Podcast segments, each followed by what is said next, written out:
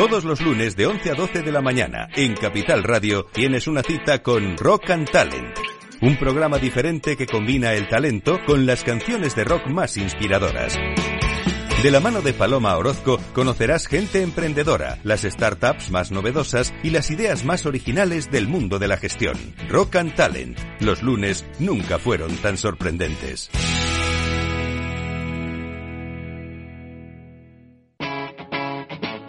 Capital Radio. ¿Está pensando en montar una empresa pero no se atreve a dar el paso en solitario? Busca una marca conocida y consolidada que le respalde. En Franquiciados le ayudamos a elegir el negocio que más se ajuste a sus necesidades. Franquicias de éxito, innovadoras, de baja inversión. Los miércoles a las 12 en Capital Radio tienen una cita con el único programa de radio de España especializado en la industria de la franquicia. Franquiciados con Mabel Calatrava.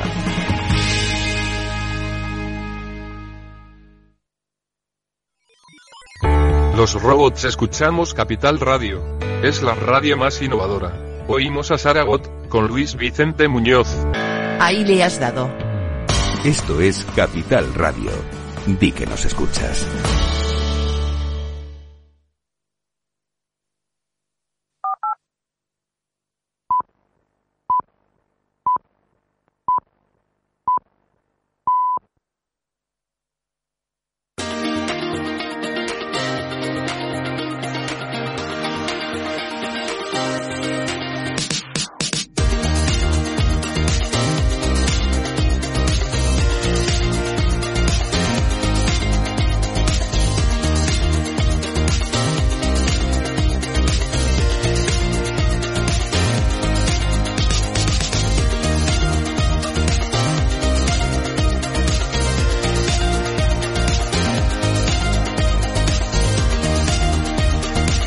Capital, la Bolsa y la Vida.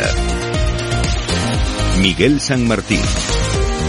Durante los próximos minutos vamos a hablar de tecnología, de poner en valor todo lo que hacen las empresas para ayudarnos, para hacer la vida, el día a día de nuestras empresas más fácil, más eh, seguro, más eh, cómodo y también, ¿por qué no?, más rentable eh, con lo que podamos invertir en, diferentes tecnologías ahora que también tenemos los fondos europeos y que hay muchas empresas que todavía pueden hacer más, tienen que acercarse más a las tecnologías y estamos hablando mucho de las eh, pymes, eh, por ejemplo. De ello vamos a hablar en los eh, próximos minutos con Julia Santos. Ella es la responsable de ventas, vamos a decir, de Diana Trace. No sé si lo he dicho bien. ¿Qué tal, Julia? Sí, sí. Hola, buenos días.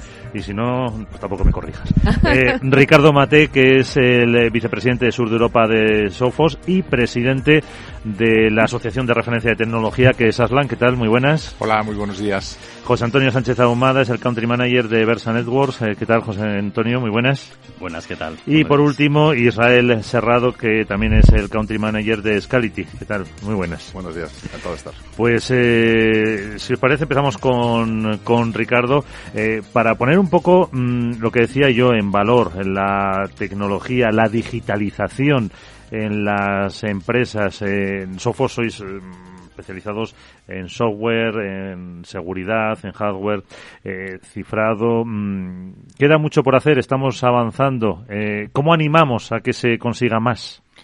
Bueno, la ciberseguridad en estos momentos se ha convertido en algo eh, esencial para las empresas, empresas de cualquier tamaño. O sea, esto es algo que si estamos hablando de transformación digital, que es lo que está moviendo la economía en estos momentos, eh, es absolutamente necesario el garantizar un nivel de ciberseguridad elevado. Y ya digo que en cualquier tipo de en cualquier tipo de empresas.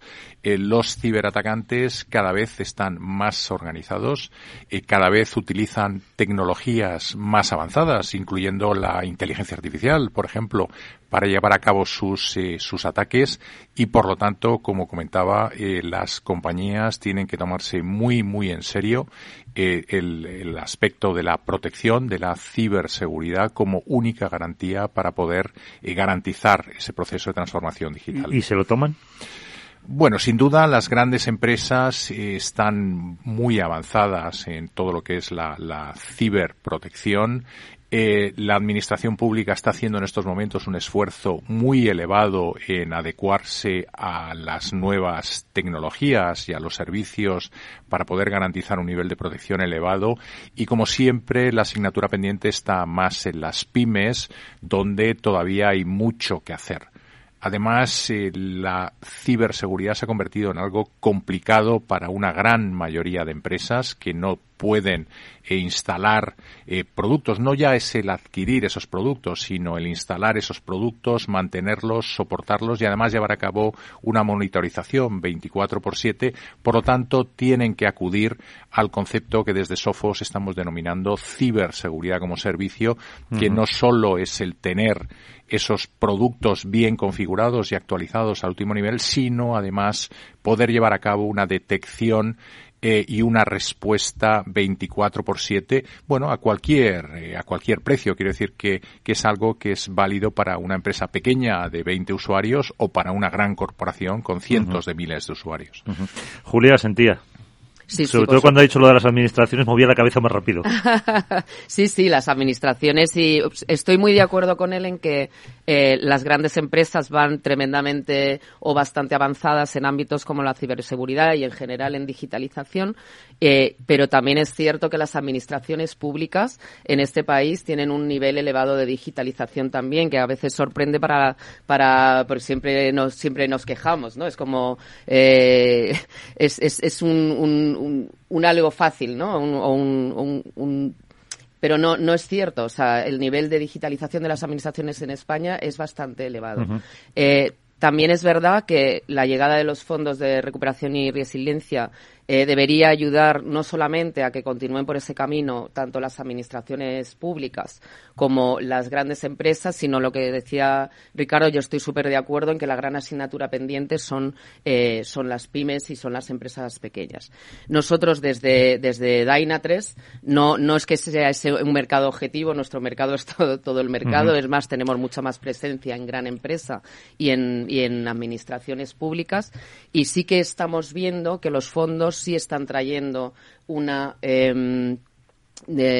un avance, dijéramos, en acometer proyectos de transformación mucho más innovadores. Es decir, eh, si estamos viendo que, al menos en las administraciones públicas, eh, como consecuencia de los planes de digitalización del Gobierno, eh, los proyectos que se acometen son ya de otro, de otro ámbito, de otro estilo. Son de em, implantación de tecnologías innovadoras, de tecnologías habilitadoras de transformación digital, como nubes, como contenedores, como microservicios, etcétera, etcétera. Y ahí, en nuestro caso, estamos contribuyendo, tanto en gran empresa como en pyme, como en administraciones públicas, a fundamentalmente dar la observabilidad eh, que se vea lo que ocurre en el camino de la entrega de los servicios de los servicios digitales y en la utilización de inteligencia artificial aplicada a la operación de todos estos servicios digitales que luego llegan a los ciudadanos, a los consumidores, a los empleados públicos o a, todos nosotros. Nosotros, por otro lado, em, formamos parte de la asociación ASLAN em, como como empresa, yo, perdón, como agrupación de referencia con un número muy elevado de actores del sector. Para nosotros es muy importante el, tener el, este networking y no solamente eso, ¿no? sino esta especie de conocimiento colectivo del sector desde el mundo empresarial, porque pensamos que es una forma en la cual contribuimos eh, no solamente a la vista que tenemos horizontal de todos los sectores donde que son susceptibles de, de, implantarse nuestras soluciones, sino también como mejora de nuestras propuestas de valor, ya que cada uno de nosotros, pues al final eh, nos eh, complementarios. somos complementarios. José Antonio, tu visión desde Versa Network. Bueno, yo creo que ahora lo más importante que estamos observando desde las compañías de ciberseguridad es que está habiendo un cambio de mentalidad en las compañías, ¿no? Es decir, las compañías grandes siempre han invertido mucho dinero en soluciones de comunicaciones, soluciones de ciberseguridad y soluciones innovadoras. Pero es verdad que ahora nos encontramos que cada vez las compañías que son más pequeñas o compañías medianas, como tienen que acceder a los mismos recursos y al final comparten pues información, eh, datos, eh, eh, eventos, recursos con el resto de compañías que son más grandes, llega un momento que este cambio de mentalidad se tiene que dar. Y este cambio de mentalidad significa entender que estamos en un entorno cada vez más hostil, en el que puede haber pues más ataques, en el que las comunicaciones son cada vez más complicadas. Tenemos más medios de comunicación, pero a, su vez el cómo interconectar todo puede volverse bastante más complejo, ¿no? Eh, también hay otra mm, parte muy interesante y es que sectores que tradicionalmente no se han metido pues en el mundo de la ciberseguridad, como entornos industriales, entornos clasificados, entornos, bueno, lo que podemos llamar Homeland Security, ahora se están metiendo porque al final quieren hacer uso de esos servicios para poder, eh, de alguna manera, eh, actuar en conjunto cuando hay algún problema, como antes nunca habían hecho, ¿no? Como intercomunicar, yo que sé, equipos militares, intercomunicar también eh, industria con teletrabajadores. Entonces, todo esto supone un reto y lo más importante es que desde las compañías de ciberseguridad, junto con asociaciones como Aslan, podamos hacer equipo para evangelizar, para que un poco las, pues, las compañías puedan entender qué quieren y no solo las compañías grandes, porque las pequeñas al final forman parte de la cadena y si se cuela algún tipo de vulnerabilidad o amenaza por una de estas compañías puede llegar a una grande, ¿no? que son sus proveedores. Desde Versa Networks al final lo que intentamos es que eh, la conectividad sea sencilla, que todas estas empresas puedan utilizar sus servicios como bueno pues como si, si estuvieran conectados en la misma sede como si no hubiera ningún tipo de, de, distancia y todo ello con seguridad integrándonos con nuestros partners y sobre todo haciendo uso de la cadena de valor de las TIC que hablábamos no es decir bueno pues tenemos una serie de compañías y en este caso, has lanzado un papel muy importante porque decíamos antes, una de estas compañías, hacemos eventos en conjunto y al final lo que podemos conseguir es que esos usuarios, clientes finales que puedan tener una necesidad, vean qué abanico de posibilidades tienen y sobre todo que elijan pues lo que resulte más adecuado para ellos. ¿no? Y por último, Israel. Y ahora ya os podéis llevar la contraria, después de lo que diga. Seguramente sí. Estoy, vamos, completamente de acuerdo con todos los compañeros de la mesa. Eh, es, es, muy relevante el que una asociación, por ejemplo, como Aslan, eh, aglutine tantos, tantas, eh, digamos, mm, diferentes formas de entender la, la, tecnología. Al final todos somos empresas de tecnología y, sin embargo, cada una tenemos una especialización diferente. En el caso de Scality, nos dedicamos a, a, crear infraestructura, a hacer innovación sobre lo que sería una infraestructura para poder almacenar datos no estructurado que no es más que la consecuencia de la introducción de procesos de negocio, procesos de, seguridad o procesos incluso de infraestructura que no dejan de generar una serie de datos y que hay que, y que, hay que almacenar.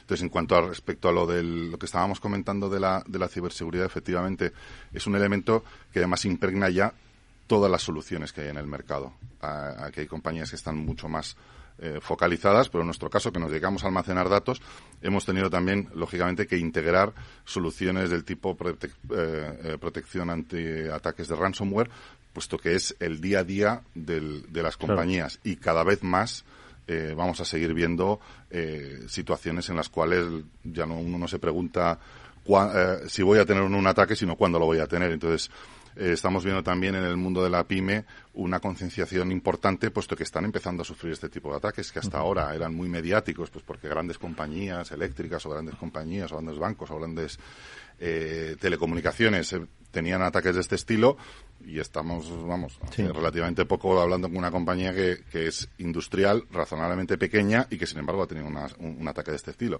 Y estos ataques pueden acabar con, con su negocio. El otro día, eh, es que no, no, voy a decirlo porque no me acordaba del porcentaje, eh, un informe de la, de la Unión Europea mm, venía, el, que no me acuerdo si era el 7, el 17, de las empresas que habían cerrado se debían a ciberataques. Con lo cual, em, yo creo que es una eh, cuestión suficientemente importante para que todo el mundo eh, se empiece se empiece a preocupar. Em, pero por ser malo eh, siempre se dice que, que mm, en el caso cuando se hablaba de los antivirus etcétera que siempre iban por detrás.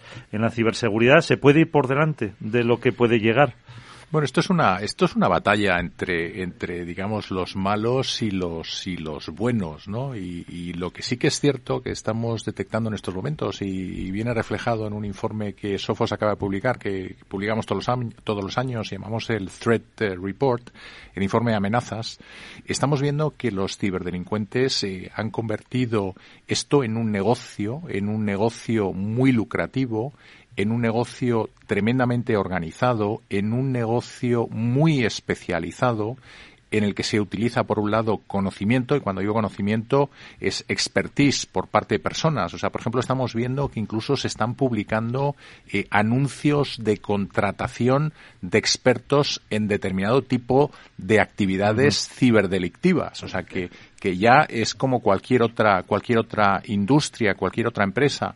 Se venden componentes de ciberataques que cualquier eh, persona o grupo cibercriminal que quiera utilizar estos componentes eh, los puede contratar y los puede implementar. Eh, hay especialistas que lo que hacen es el acceso a organizaciones, es lo que llaman los Initial Access Brokers, que consiguen el acceso a determinadas empresas y cuando están en cuatro, cinco o seis empresas, los sacan al mejor postor. Sí, lo venden. Venden este, este acceso para que luego grupos cibercriminales cada uno lleve a cabo su, su ataque. Y puede haber diferentes eh, eh, objetivos. Aquí puede haber objetivos que sean de robar información, que luego pueda ser utilizada, bueno, pues a efectos de competencia, puede ser robar información que pueda ser utilizada a efectos políticos, pueda ser el llevar a cabo un ataque de ransomware que cifre eh, los sistemas para luego pedir un rescate económico. O sea, como ves, pues eh, los objetivos pueden ser bastante, bastante diversos.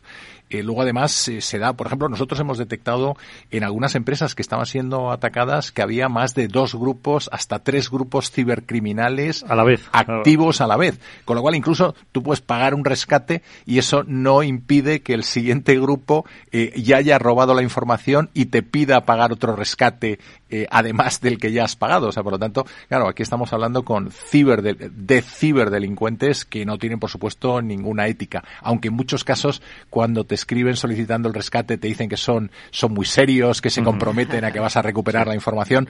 De hecho, eh, nosotros hemos detectado que en muchos casos, una vez pagado el rescate, no se recupera la información, porque también hay chapuzas en esto de la ciberdelincuencia y han cifrado mal la información.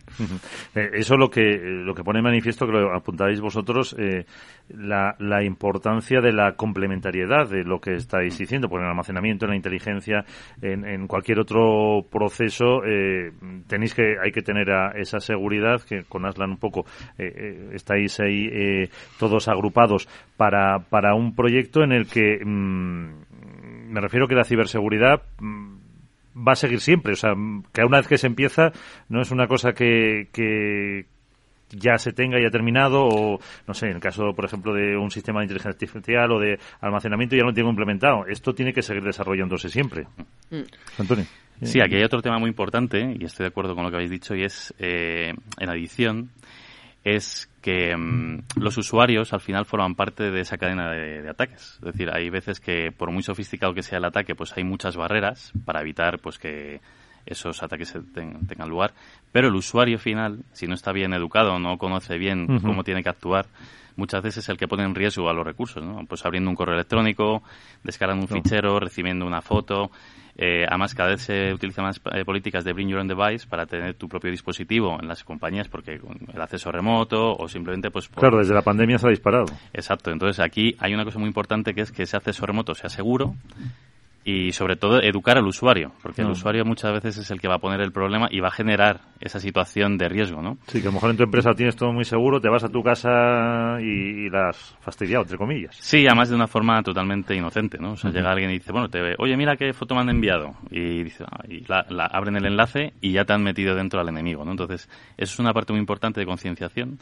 Y para ello también, por ejemplo, hay una, mm, yo creo que hay mm, eventos de divulgación, como puede el Congreso de, de Aslan, en el que no solo expertos en la materia pueden, pueden estar ahí, sino que hay clientes que a lo mejor hasta ese momento no han llegado a conocer ciertos detalles de pues, el entorno de la ciberseguridad y pueden ir no solo a coger ideas para aplicar a sus compañías o resolver sus necesidades, sino también para aprender, ¿no? Y todos aprendemos. O sea, yo cada día aprendo cosas nuevas yo también cometo errores, pero bueno, yo intento que el efecto eh, o los efectos colaterales de esos errores sean los mínimos, ¿no? Entonces, una parte muy importante es esa también evangelización que decíamos antes otra vez. Y bueno, un poco por finalizar esta parte, yo creo que lo más importante es que el usuario y todos, desde nuestras casas, eh, nos formemos o nos autoformemos para que de alguna manera tengamos eh, la capacidad de discernir entre lo que es y no es bueno para no meternos en líos, porque muchas veces al final incluso perdemos, mm, a ver, cuando las compañías pierden dinero, pierden muchísimo dinero, pero a nivel particular podemos llegar a perder dinero simplemente por una acción inocente de hacer caso pues a algo que no deberíamos hacer caso. Eso es difícil. Eh, y desde el punto de vista de la inteligencia artificial, también, mm, al margen de también de ciberseguridad, sí que si quieres comentar cómo están las eh, empresas, cómo están las pymes, eh, se va implementando. Em, hay una cosa que, deberíamos aclarar y es em, la inteligencia artificial que está siendo totalmente eh, empujada, ¿no? Como, como un factor o como, o como, o como algo disruptivo, determinante del, del avance de la digitalización y, y, como algo que va a contribuir al valor dentro, dentro de las organizaciones, al final no deja de ser un, un concepto, ¿no? Entonces mejor podemos hablar de casos de, de, casos de uso y de aplicaciones directas. Entonces, voy a poner un ejemplo, o sea, todo el mundo conoce, pues ya tenemos los, no los niños, ¿no? Los, los, más jóvenes ahí con las inteligencias de ahora que contestan cosas y esas historias, y eso es una aplicabilidad, pero luego hay otras. Entonces, vamos, por ejemplo, a, a ver cómo Dynatrace, que es mi, compañía, por poner un ejemplo fácil, utiliza la inteligencia artificial. Todo el software tiene embebido una inteligencia artificial que tiene un nombre como todas. Esta se llama Davis en su caso. Entonces, ¿para qué se utiliza? Si vosotros recordáis, cuando llegó la pandemia, muchos negocios solamente tenían eh, una posibilidad eh, de poder seguir comunicándose con sus, con sus clientes, de poder seguir eh, comprando, de poder seguir vendiendo, que era el canal digital. Le pasó lo mismo a las administraciones públicas que tampoco fueron ajenas. Todo esto aceleró. Entonces, está muy bien tener canales digitales, está muy bien em, transformarse, digitalizar los procesos, pero cuando tú tienes un canal digital para comunicarte con tus clientes, para comunicarte o con los ciudadanos o los empleados, en el caso de las administraciones públicas o, las propias organizaciones, eh, te tienes que asegurar que el servicio que reciben es el adecuado. Es decir, si yo tengo un canal digital, pero luego no lo puedo utilizar, bien porque no lo entiendo, bien porque eh, tengo que apretar tres veces eh, la, tecla, eh, me aburro, lo dejo, todos tenemos ya unas expectativas muy altas. Entonces, una aplicabilidad, por ejemplo, de la inteligencia artificial es en la, no, en la medición y comprensión de cómo está percibiendo el usuario, es decir, cómo percibe un cliente de una tienda, de un canal online, cómo percibe un empleado, cómo percibe un, un ciudadano el servicio, cómo es su punto de vista y eso, cómo está comunicado con todo lo que tiene detrás la empresa desde el punto de vista de infraestructuras tecnológicas para que el servicio sea eh, bueno y, y, se prevea y, y no y, nosotros entremos y esté pues la tienda o la aplicación o lo que nosotros necesitemos levantado y no solo levantado sino con un rendimiento adecuado. Entonces la inteligencia artificial ahí se aplica para la comprensión de ese uso, eh, para la medición de la experiencia digital y para después prevenir problemas antes de que nosotros, ciudadanos, nosotros empleados, nosotros clientes, lleguemos al, servicio digital y obtengamos un servicio adecuado. Y ayuda a ponerse en el lugar del usuario, del ciudadano, del cliente. Eso es uno de los casos de uso, pero hay, hay infinitos. En cualquier caso, sí que hay un empuje hacia el uso de, este tipo de tecnologías embebidas en productos o para temas de analíticas, etcétera. Y es uno de los mm, vertebradores de los planes también de transformación digital de, del gobierno y una de las tecnologías que se empuja dentro de los fondos de recuperación. Y desde Scality, eh, más especialista, especializados en, en, almacenamiento, también se, se ha visto ese eh, incremento de la digitalización, como dice eh, Julia, desde los últimos años, en esas necesidades que, que estáis satisfaciendo. Claramente sí. De hecho, cualquiera de los aspectos tecnológicos que hemos comentado durante, durante la mañana de hoy, eh, al final lo que requieren es de datos para poder sacar, para poder sacar información, para poder sacar conocimiento, para poder extraer valor de, de la operativa de nuestras, de nuestras compañías. Un sistema de inteligencia artificial, por muy sofisticado que sea, si no lo alimentas con datos, pues evidentemente no vas a poder conseguir nada. La ciberseguridad al final lo que trata también es de correlar muchísima información para poder detectar patrones o para poder detectar eh, diferentes tipos de, eh, digamos, de, situaciones en las que puedes suponer que va a ocurrir un ataque y por lo tanto, como antes preguntabas, ¿es posible prevenir? Claro, la idea es justamente esa, antes de que el malo llegue, adivinar lo que el malo probablemente pueda llegar a hacer y actuar de manera, de manera inmediata. para eso necesitas almacenamiento, para eso necesitas tener muchos datos. Y Scality lo que nos dedicamos justamente a poder facilitar que las compañías, las organizaciones, las administraciones públicas puedan hacer, puedan almacenar y procesar la mayor cantidad de datos posible para que todos los algoritmos de inteligencia artificial, de ciberseguridad, de, de analítica, de cualquier tipo de proceso de negocio, pueda, pueda tener la mayor probabilidad de éxito o la mayor probabilidad de acertar con, con, la situación que se está, que se está identificando. Eh, Ricardo, ¿ahora qué? Eh, ya hemos sentado, hemos explicado eh, cómo mm, se puede eh, incluso animar a que, eh, pues, eh, a través de, empresas como las vuestras, se avance un, un paso más, porque hablaba Julia de mm, Canal Online, que fue un recurso de emergencia para muchas. Ya se ha quedado como una necesidad para todos, pero todavía, y a lo mejor aprovechando esos fondos europeos que comentábamos antes, ¿qué paso tienen que dar? Las, a lo mejor no las micropymes, pero sí eh, eh, medianas que, que, además está claro que si quieren eh, pues dar un paso más tienen que ganar tamaño y muchas veces ganar tamaño es aprovechando la digitalización. Bien, desde, desde la asociación ASLAN, eh, de la que bueno, pues tengo el privilegio de ser presidente, eh, lo que intentamos es precisamente ayudar en todo este proceso de transformación digital. ¿no? Eh, y ayudar en todo este proceso de transformación digital de diferentes maneras. por un lado, con la difusión de lo que es el, el conocimiento, la difusión de los 163 socios que componemos parte de la, de la asociación, de los cuales, bueno, pues hay un porcentaje muy elevado de fabricantes, tanto nacionales como, como multinacionales. Hay un porcentaje elevado de integradores, de proveedores de servicios eh, cloud, de proveedores de, de comunicaciones y de centros de datos. Y gracias a todo este conocimiento, pues lo que hacemos de alguna manera es acelerar ese proceso de transformación digital, llevando a cabo esta, esta labor de, de difusión de la tecnología y lo que implica desde el punto de vista de innovación. Por supuesto, el Congreso que llevaremos a cabo en el mes de marzo es uno de los elementos, eh, diría, clave en ese proceso de, divulgación. O sea, en pocas ocasiones se tiene la capacidad de poder eh, eh, traer a más de 8.000 personas, CIOs, expertos o responsables de tecnologías de la información, tanto de industria como de como de administraciones públicas y ahí poder escuchar, bueno, pues a más de 100 ponentes expertos en las diferentes áreas de, tecnología y bueno, pues ya digo que permite eh, poner en un, en un elemento eh, bueno pues pues muy, pues muy participativo todos estos todos estos componentes no eh, sin duda los fondos europeos deben de ayudar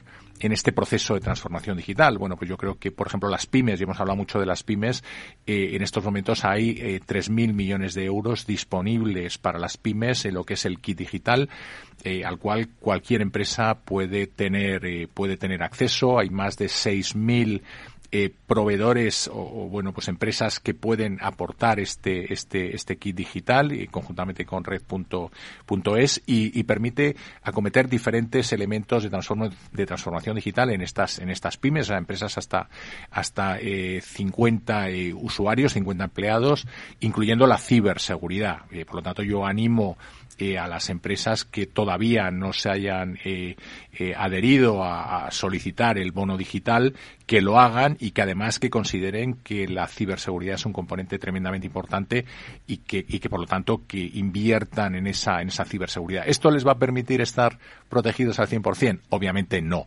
pero sí que es un componente que les va a permitir avanzar en ese, en ese camino de la, de la ciberseguridad.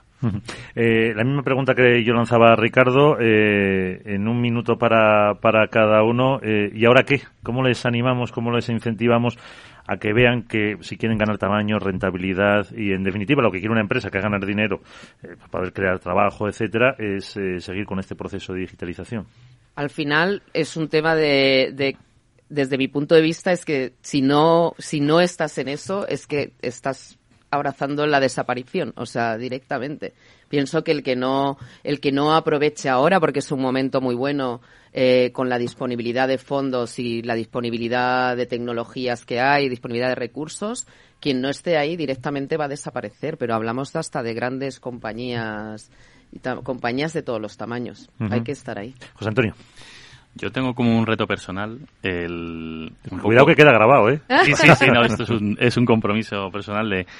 Bueno, un poco tenemos que estar aquí para ayudar a todas estas compañías, eh, sobre todo las pymes, ¿no? A que den el paso, ¿no? A que se asesoren bien, que, que nos dejen ayudarles desde el punto de vista de los expertos en diferentes materias a cómo dar el siguiente paso y cómo evolucionar para, bueno, pues para crecer, mantenerse y sobre todo para que esta digitalización sea un proceso suave y lo más fácil posible para ellos. Entonces, ¿Cómo hay que hacer esto? Bueno, pues asesorándose bien, ver cuál es el objetivo de cada uno, qué quiere conseguir y sobre todo al final el objetivo de todos es lo que decíamos antes, ganar dinero y estar lo más tranquilos posible. Entonces, de nada sirve crecer si al final ese proceso se convierte en algo complejo, sino que tiene que ser sencillo, seguro y sobre todo pues lo que recalcando el mensaje de que de que si no conocen algo que pidan ayuda a los expertos que para eso estamos ahí para ayudar para colaborar y para que al final su futuro sea mucho mejor y al final entre todos colaboremos pues para estar todos mucho más tranquilos y seguros. Los últimos 40 eh, segundos, Israel. Nanosegundos. Pues no es opcional. O sea, podríamos pensar que sí, que tenemos la capacidad de no, de no abrazar el, la transformación digital y el avance en las tecnologías, pero es que no es opcional. Entonces, o estás o desaparece. Y también ese, a tener lo que decía eh, José Antonio, a ver si me da tiempo, que, mm, eh, y lo decía Ricardo como presidente de, de, Arlan, que si a lo mejor una pyme no puede dedicar todo ese espacio, que hay asesoramiento y que hay mm, que te van a acompañar durante todo el proceso para que no para que no te sea una, un esfuerzo demasiado grande. Así que con ese mensaje nos quedamos. Ricardo, Julia, José Antonio Israel, muchísimas gracias por estar con nosotros. Enhorabuena y hasta la próxima. Muchas gracias.